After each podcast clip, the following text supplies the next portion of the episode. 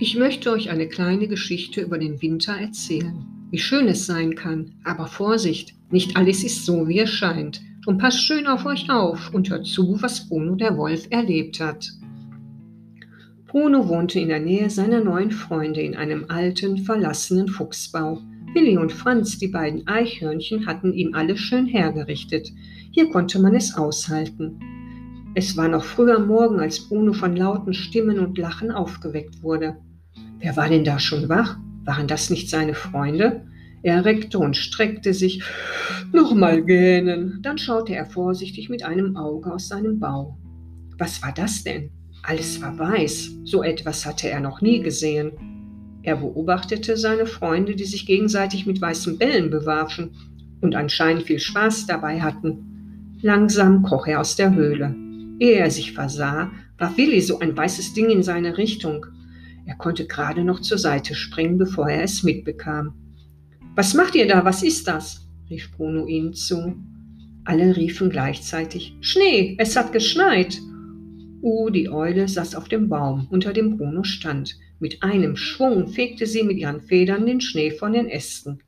Weiße Flocken wirbelten durch die Luft und landeten auf Bruno. Sein Fell war vom Schnee bedeckt. Er fand es herrlich. Die Schneeballschlacht ging noch einige Zeit weiter, bis Franz vorschlug, Mathilde die Ente zu besuchen, die am Teich wohnte. Uhu, Willi und Franz setzten sich auf dem Rücken von Bruno, da der Schnee ziemlich hoch war und sie so schneller vorwärts kamen. Am See angekommen war dieser mit einer Eisschicht bedeckt. Mathilde kam ihnen watschelnd entgegen. Bruno sah erstaunt seine Freunde an. Sie kann auf dem Teich laufen? Seine Freunde mussten lachen. Hast du noch nie einen zugefrorenen See gesehen? fragte Mathilde. Er kannte auch keinen Schnee, kam von U. Dann sollten wir ihm mal erklären, was passiert ist, meinte Mathilde. So fingen die Freunde an zu erzählen, woher der Schnee kommt.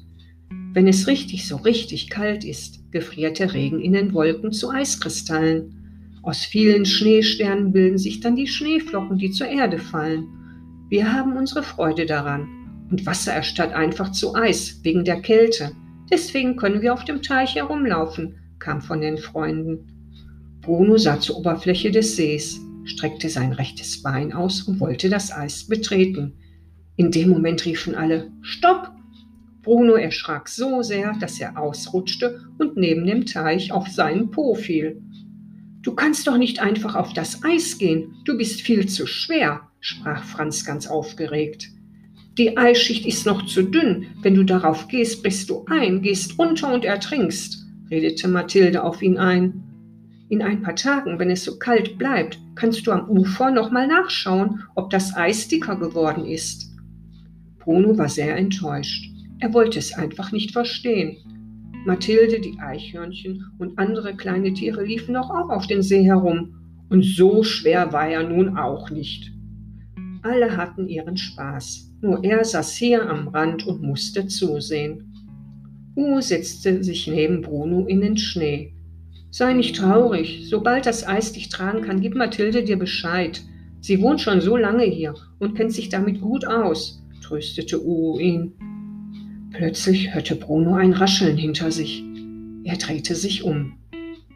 Hinter ihm stand ein Busch, darin bewegte sich ein Ast. War das dort nicht eine Maus? Sofort fiel ihm die Hexe Kaukasus ein, die in eine Maus verwandelt wurde. War sie das? Er stand auf und stellte sich vor dem Strauch und beobachtete sie. Na, kennst du mich noch? sprach die Maus geschützt hinter dem Ast zu Bruno. Oh ja, du bist die Hexe, die vielen Tieren Leid zugefügt hat, kam wütend von Bruno.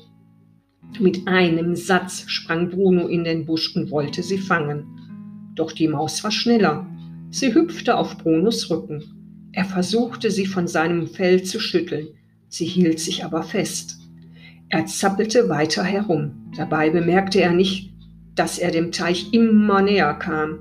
Erst als er auf dem Eis stand, die Maus von seinem Rücken hopste und davonlief, wurde ihm bewusst, wo er war. Ein Tier nach dem anderen erstarrte, als sie sahen, dass das Eis unter Bruno brach und er zappelnd in das eiskalte Wasser rutschte. Bruno war nicht mehr zu sehen. Seine Freunde und die anderen kleinen Tiere, die auf dem See am Spielen waren, schrien durcheinander. Wir müssen ihm helfen, er ertrinkt. Auf einmal tauchte Bruno auf. Er hielt sich krampfhaft an etwas fest. Bei genauerem Hinsehen konnte man einen Baumstamm erkennen. Seine Freunde liefen zu ihm. Sie versuchten den Stamm mit Bruno an Land zu schieben, doch alleine schafften sie es nicht.